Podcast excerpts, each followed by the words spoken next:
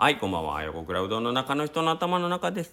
はい、えー仕事が終わるとですね、ちょっと体もね、疲れてましてですね、えー疲れた体には糖分が欲しくなっちゃったりしますよね。ああ、こんな時に糖分でもあればな、と思いながら、今、スタンド FM を撮っております。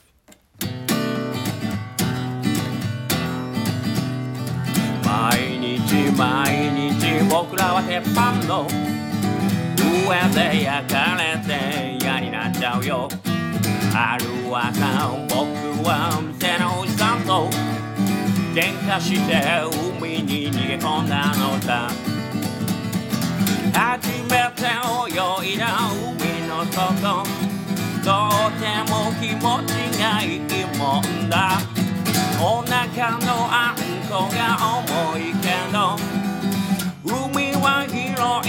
心が弾む。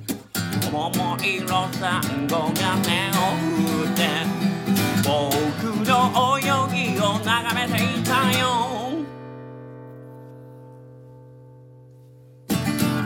あー美味しいたこ焼き。あたこ焼きって言っちゃった。美味しいたい焼きでした。ごちそうさまでした。糖分補給完了しました。ではまた明日。